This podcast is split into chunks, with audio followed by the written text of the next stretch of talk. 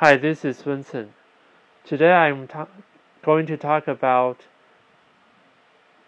my brand name for my tea products, Eternal Peace.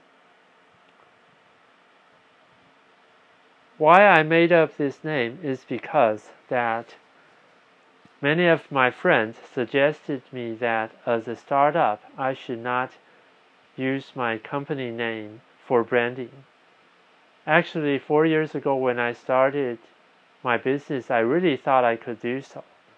But friends told me that this will cause confusion for my customers because the fact is that I'm not selling only one type of products. So it's better to have another name for the products. And uh, probably in the future, when I'm large enough, then I can use my company name for branding. So I came up with the name. How I came up with this name actually is another story.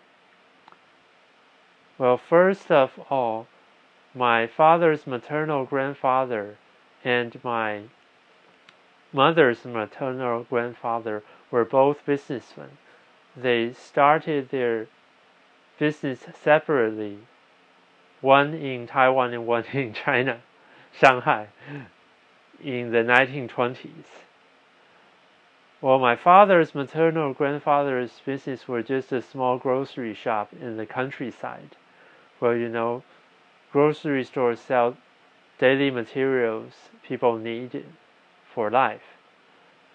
Well, on the other hand, my mother's maternal grandfather, his business is larger and it's like a small or medium sized department store. His main products were textile and clothing. Of course, he sell many other things probably like a hundred or even more. Anyway, so both of them were doing business, but because of the World War, my mother's maternal grandfather's business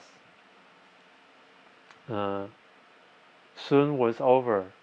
Well, that's another story because of China's uh, great changes. And while in Taiwan, my father's maternal grandfather's grocery store uh, still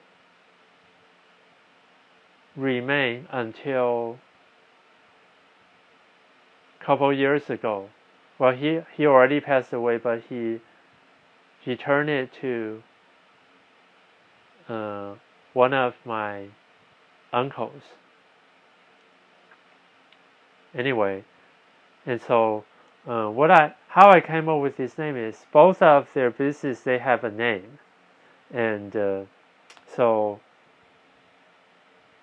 Oh, sorry about sorry about this. I should say, like I mentioned yesterday, there's many knowledge and and tricks in name name giving. Well, this time I decided to do it myself.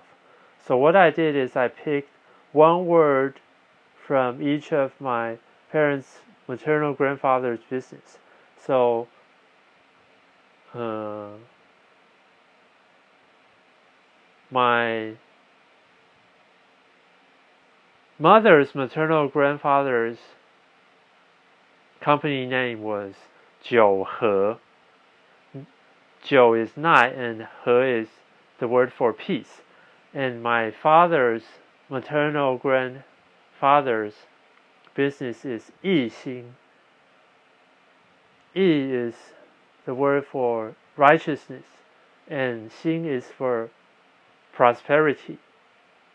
So I pick one word from each of their company's name and combine it together and turn it into He Xing, which is peace and prosperity.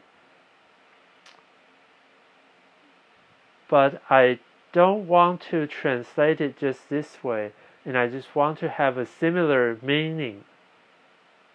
So I came up with the English word eternal peace. What I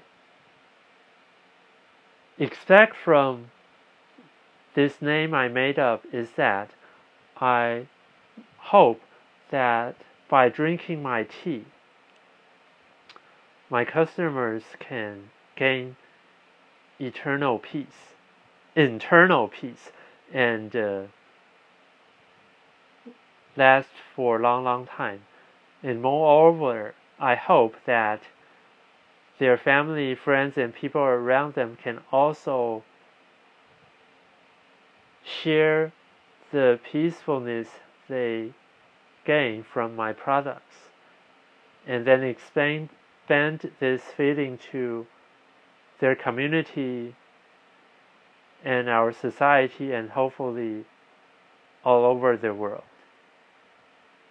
So I want to do something in the business world which can help us find our spiritual peacefulness and live happily